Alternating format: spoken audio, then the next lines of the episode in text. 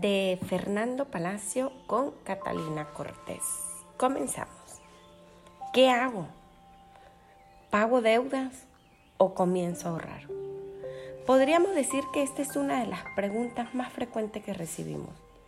Cuando elevamos la inteligencia financiera al punto en que ya creemos que somos capaces de producir ese glorioso cash mensual, empezamos a sentirnos empoderados. Revisamos entonces nuestras posibilidades y la pregunta lógica es, ¿y ahora qué hago? ¿Pago las deudas o comienzo a ahorrar? Es una pregunta difícil de responder porque no existe una única respuesta.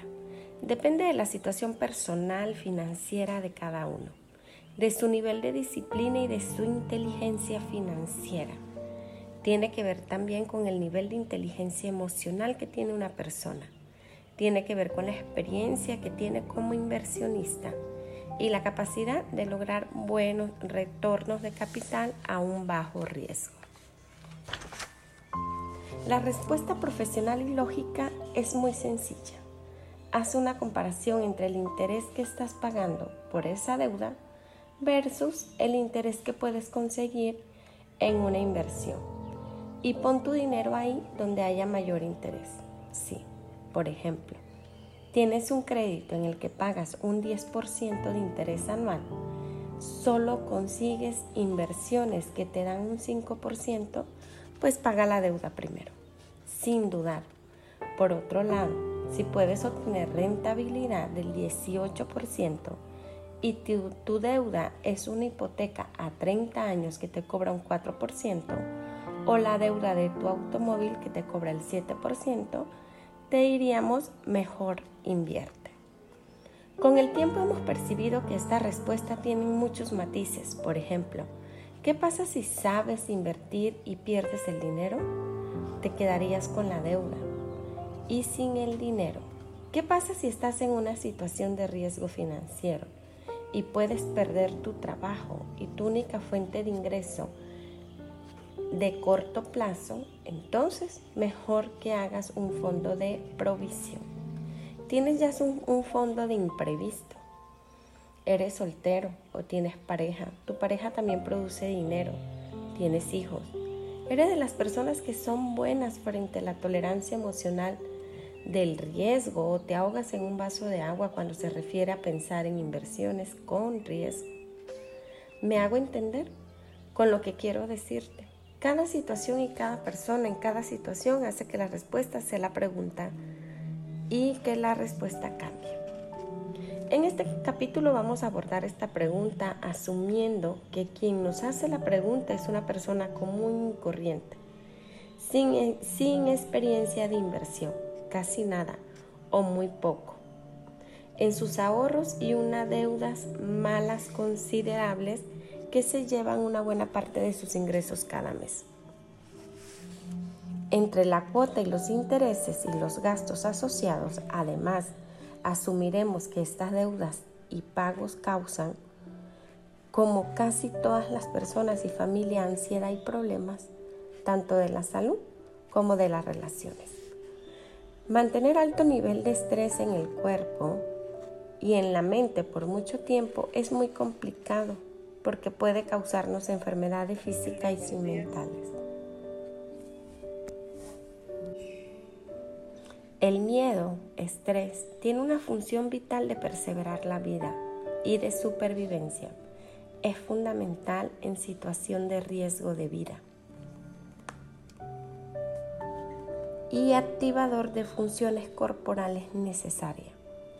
Cuando vivíamos en cavernas en la era del hielo y nos perseguían mamíferos gigantes como colmillos inmensos, con colmillos inmensos, el estrés se agradecía, pues ahí, pues hacía que tuviéramos mucha energía en brazos y piernas, corriéramos más rápido que nunca, trepáramos árboles o nos defendiéramos con pericia. Los animales en la selva siguen sobreviviendo gracias a ese tipo de estrés y en situaciones de peligro generan cortisol para sobrevivir a los diferentes ataques a los que se enfrentan en la naturaleza. Una vez superan la situación puntual de peligro, el estrés se va y vuelve la normalidad. Los animales salvajes en libertad no sufren entonces de las terribles consecuencias de ese estrés prolongado y acumulado. El ser humano de hoy no está preocupado por perseverar la vida en el sentido de sobrevivir a ataques de depredadores, sino que pasa incontables horas del día y de la noche estresado por sus problemas. En muchos casos financieros, en la mayoría de los casos, problemas provienen de las deudas. Podríamos prolongarnos en este tema pero no es el objetivo de este libro. Lo que sí es importante entender es que para la inmensa mayoría, solucionar sus deudas traería un aumento considerable en su calidad de vida. Por ello, las condiciones emocionales deben de ser valoradas en el momento de evaluar si pago deudas o mejor ahorro o invierto. Sin tener en cuenta las situaciones particulares de cada uno, que como te dije puede hacer que esta respuesta varíe sustancialmente. A una persona común y corriente le daríamos la siguiente fórmula. Primero, crea un flujo libertador. Gana más de los que gastas. Ese flujo lo tendrás de seguir los consejos de este libro, disminuyendo tus gastos y aumentando tus ingresos. Entenderás mejor este concepto en el capítulo del flujo libertador para dar muerte a las deudas malas. Paga las deudas abusivas que tengas en mora o que te estén cobrando un interés alto, más de 1.2% al mes o 14% anual. Construye un colchón financiero igual a 3, 6 o 12 meses de gasto dependiendo de la estabilidad de tus ingresos. Continúa pagando deudas y elimina todas las que estén por encima del 5% anual. Sigue eliminando tus otras deudas de bajo interés, como la hipoteca, pero destina parte de tu flujo a ahorrar e invertir y empiezas a aprender sobre rentabilidad y opciones de inversión en que en que encuentres tasa de retorno mayor a lo que pagas en estos créditos de bajo costo. Empieza pequeño y ve paso a paso.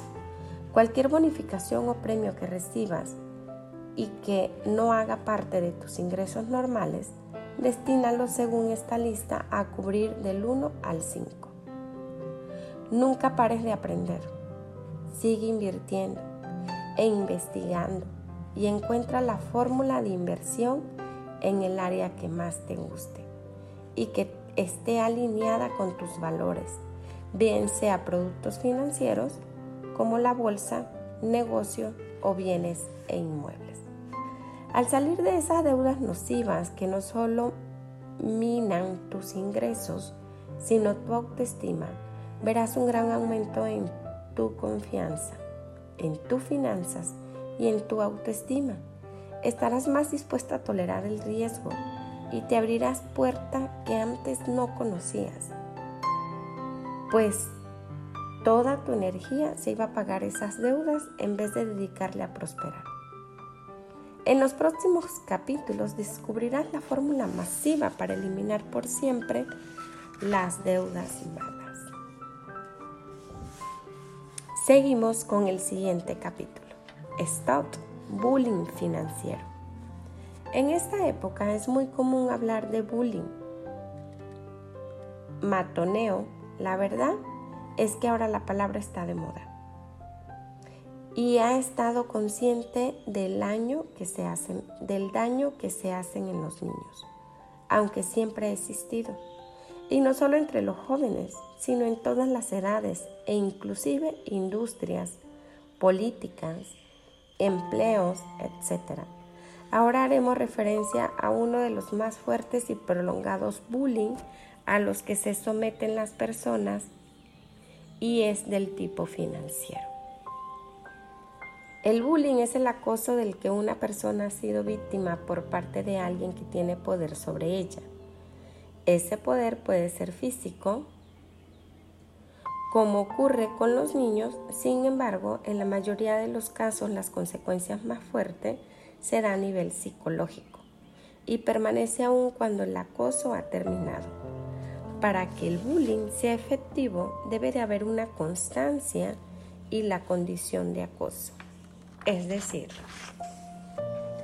si es una situación puntual, no es bullying, es un altercado. El bullying o acosador tiene que ejercer presión de manera constante en su acosado de varias formas, recordándole a su víctima que es importante ante él y golpeando su autoestima. Es común que hagas bromas pesadas usen sobrenombres humillantes y despectivos y que lo hagan de una forma regular para mantener esa presión. El bullying imparte muchas dosis de miedo, usa la presión social al humillar frente a los demás y solo en algunas ocasiones llega a la agresión física, que podría comprometer su propia integridad. Entre menos tengas que hacer uso de la fuerza real, más exitoso es como acosador. Una víctima de bullying, puesto que piensa frecuentemente en ese acoso, sufre de una persecución que no da tregua, desmejorando no solo su capacidad mental, sino drenando su energía en la preocupación y proyección negativa que el bullying le causa están perdiendo su vida, pues la vida es energía. Un niño puede pasar mucho tiempo maquinando cómo, evitar el encuentro con su acosador. Entonces empieza a buscar excusa para faltar a clase. Piensa constantemente en esconderse o salir corriendo. En casos extremos, como se ha vuelto común en los Estados Unidos, ha llegado a cometerse incluso masacre por parte de víctimas de bullying. Tal vez lo más peligroso del bullying es que el corto plazo es muy eficaz. Por eso, cada vez vemos más presidentes de países y directores de compañías que usan el bullying en su día a día. Así sacan adelante políticas extremas que maltratan a montones y le dan prioridad a la rentabilidad a corto plazo sobre el largo. Evidentemente el capital más grande que tenemos es el humano. Por medio de estas políticas hacemos daños a los demás, minando su confianza y perdiendo su lealtad. Valores vitales para las relaciones de largo plazo empresariales y comerciales. Esos beneficios que trae el bullying inmediato son demasiado peligrosos, pues podrán costarle a estos políticos y directivos corporativos sus equipos, sus clientes y hasta su misma compañía. El sistema financiero es un maestro en la práctica del bullying y trabaja en equipo con otras industrias muy potentes, como la prensa, el consumo y la automotriz.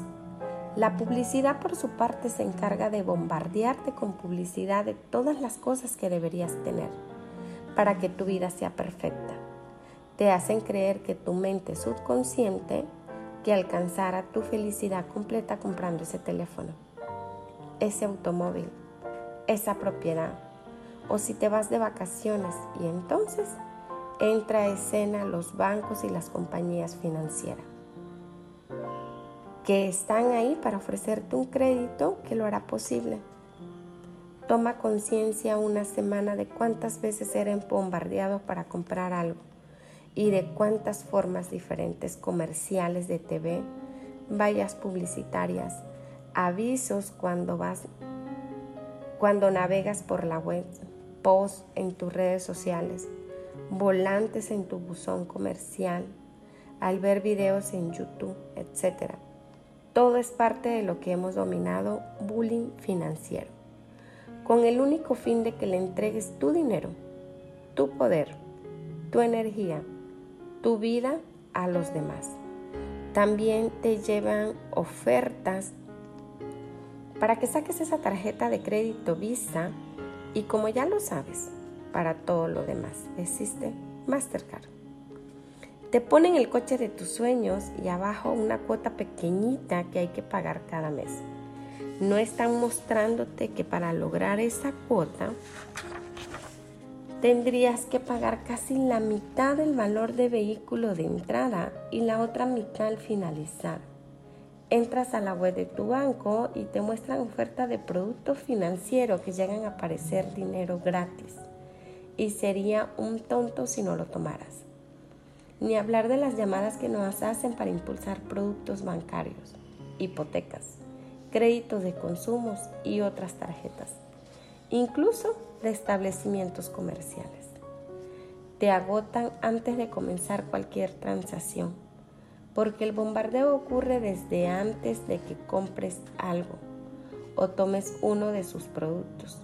Después viene el acoso del recibir en tu casa las cuentas de cobro, la saturación de tu email, con comunicación bancaria y ahora que tenemos apps, las notificaciones individuales, así funciona el bullying financiero tradicional.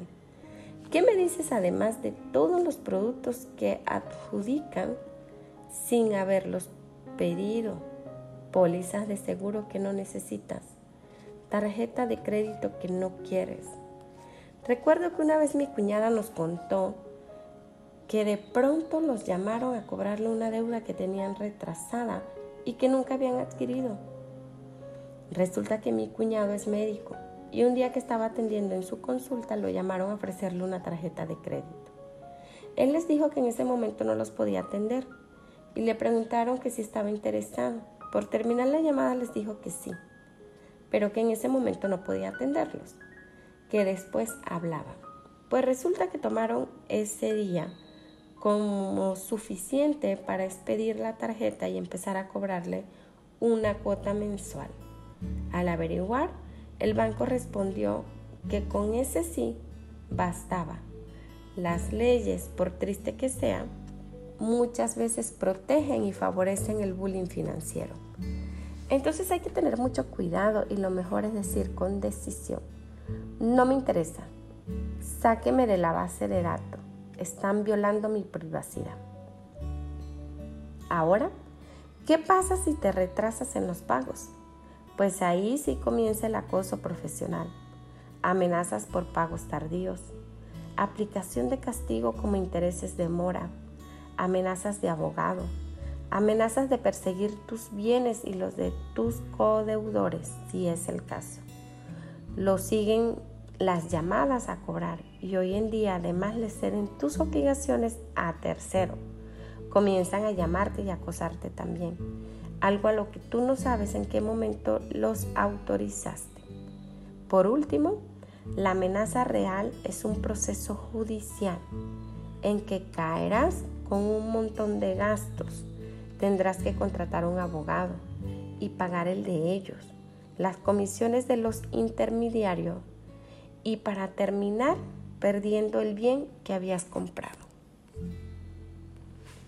Aparte de esto, recibes facturas de servicios públicos como energía eléctrica, agua, gas, televisión por cable, internet, suscripciones de contenidos, plataformas y webs que te cobran por su uso.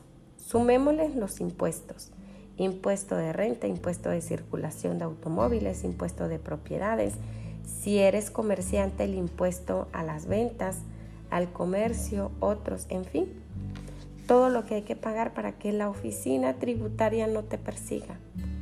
En la prensa y en las noticias de televisión, todos los días hay noticias que intimidan a todo aquello aquellos quienes pudieron no cumplir con el pago de impuestos y les repiten cómo pueden inclusive terminar en la cárcel, así de fácil. Su vida se termina. Puedes decir que es normal y lógico que te cobren y es algo que no puedes discutir.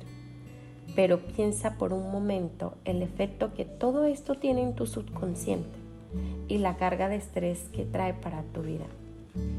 ¿Te das cuenta de las multitudes con el bullying que ocurre en los colegios?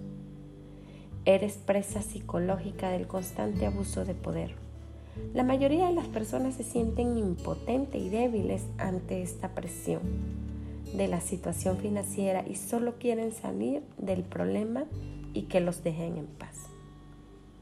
Muchos están dispuestos a renunciar a su idea de una vida mejor y a emprender por el bullying que tienen grabado tras tanto bullying financiero. No hemos encontrado con modelos de pensamientos atroces. Uno de los más aterradores es ¿para qué emprendo si Hacienda se quedará con todo? Si afirman esto, podrías también preguntarte ¿para qué vivo si voy a morir?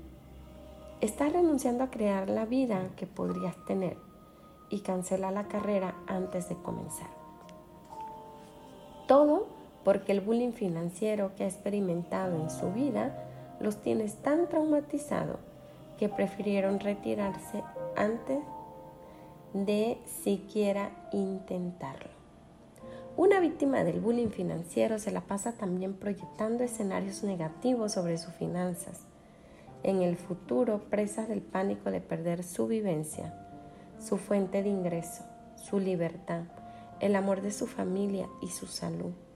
En los casos más extremos vemos como algunos huyen o inclusive llegan a quitarse su propia vida, tal como lo haría un niño que no encuentra salida en la escuela porque su vida es un infierno, producto del bullying. Pues este capítulo se trata de decir no más. No seré presa del bullying. No impondré mis condiciones porque es mi dinero y yo puedo decidir. El poder lo tengo yo. Y esta era mi post industrial como consumidor. Y al que no le guste se puede ir a meter por donde ya sabemos. El primer gran ditos financiero que proponemos será este ditos del bullying financiero. Ahora que ya somos conscientes de que somos víctimas del bullying, tenemos una ventaja enorme, somos adultos y tenemos la capacidad de detenerlo y nunca más caer en él.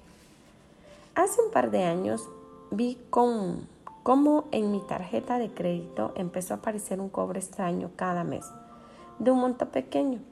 Sé lo único que tenía era que identificarlo que era SET, siendo un número de cuatro dígitos, al llamar al banco a preguntar qué era eso, me dijeron que era un seguro que yo había contratado. Al averiguar qué tipo de seguro era, me dijeron que era para protección por robo en los cajeros automáticos al retirar dinero. En ese momento, yo me encontraba viviendo fuera de ese país, así que les dije que yo no le había solicitado, pues no tenía la necesidad de retirar dinero por cajero. Al aclarar que aquella línea de atención al cliente a la que había llamado solo era un servicio informativo, me dijeron que debía presentar una queja, pues en el sistema constante que yo había aceptado ese seguro. Le pregunté cuál era la prueba de que yo lo había aceptado y me dijeron que tenía que haber una grabación, pues contestaba con el sistema que había hecho una llamada para confirmar la aceptación del seguro a mi teléfono. Mi teléfono estaba desconectado hacía meses, pues yo ya vivía en otro país. Lo primero que hice fue manifestar en mis redes sociales, en las que tenemos decenas de miles de seguidores, y mi disgusto la injusticia cometida. Lo señalé con los comentarios y dije que no había derecho a que esto sucediera.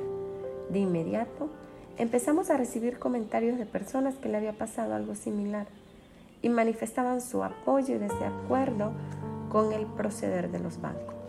Me contactaron en breve por mis redes sociales disculpándose por todo y pidiéndome más información del caso. La, velocidad con la que responden en redes sociales es impresionante. Un post negativo le puede costar miles de clientes, así como pasó con el músico hace unos años publicó un video en el que le rompían su guitarra en una aerolínea, al maltratarla en el manejo de equipaje. Ese hecho fue descalabro económico para esa aerolínea. Afectó inclusive el valor de su acción en bolsa. marcó una era en la que nosotros como clientes tenemos el poder a través de las redes sociales y podemos expresar masivamente nuestra inconformidad de una manera nunca antes contemplada. Procedí entonces a escribir a la oficina del banco donde tengo las cuentas personales y empresariales y directamente al director de esa oficina. Le dije que quería comenzar una investigación por fraude y suplantación de identidad. Expliqué cómo estaban cobrándome un seguro que no había solicitado y además me decía que tenía una grabación en una fecha que yo no había estado en el país, en la que yo aceptaba el cargo mensual. Envié una copia de los sellos de salida del país de mi pasaporte que probaba que era posible que yo hubiera recibido dicha, llamada. Les pedí brevedad en la investigación y acceso a las grabaciones, pues mi abogado presentaría una denuncia penal al respecto. Al ser víctima de suplantación, en menos de 20 minutos, recibí una llamada del director de la oficina disculpándose y diciéndome que debía que debía haber sido un malentendido y me dijo que ya había reservado los cobros y como compensación me anularían también cargos fijos de la tarjeta. Le dije que eso estaba muy bien, pero que igual me preocupaba el tema de mi seguridad y quería proceder con la investigación. Me dijo que lo comentaría en el área encargada. Días después recibí otra llamada en la que me explicó que había sido a causa de un error interno y que como era evidente, yo no estaba en el país en esos días en que se supone que me llamaron. Inmediatamente pensé en la cantidad de personas que a diferencia de mí debían seguir pagando mes a mes dicho cargo oculto, sin ser consciente de ellos y los millones de los bancos que adjudican a costa de incautos que no hacen uso de su poder y de dejar de hacer y se dejan hacer bullying algunos por descuido, pues la mayoría ni revisan sus estratos, otros por pereza de reclamar y otros porque creen que no hay nada que hacer frente a estos titanes bancarios y empresariales. Créeme, son como David y Goliat. Los pueden hacer caer con una onda y una piedra. En esta época la onda y la piedra son las redes sociales y arrodillan a gigantes. Querido lector, el paso a seguir es que hagas un plan para comunicar a cada uno de los que nos hacen bullying que hasta acá llegaron sus días de abuso de poder y que no los vamos a aguantar. Más adelante les pediremos opciones para disminuir las deudas y seremos nosotros quienes propongamos un plan de pagos que se ajuste a nuestro plan financiero y podamos salir de deudas malas, ahorrar, invertir, construyendo el futuro libre y sólido que merecemos. Recuerda que las instituciones financieras, así como todas las demás, compiten entre ellas y gastan enormes presupuestos de marketing y publicidad para conseguir y retener a sus clientes. Imagínate que después de haber invertido todo ese dinero en tenerte a ti como cliente, tomes el teléfono, los llames y les diga me voy con otra. Pues eso es lo que vas a hacer. Muy bien chicos, aquí terminamos. Esperamos una siguiente oportunidad para seguirte compartiendo de estas lecturas súper increíble, maravillosa que estamos teniendo. Cuídate mucho, nos vemos pronto, un abrazo, chao.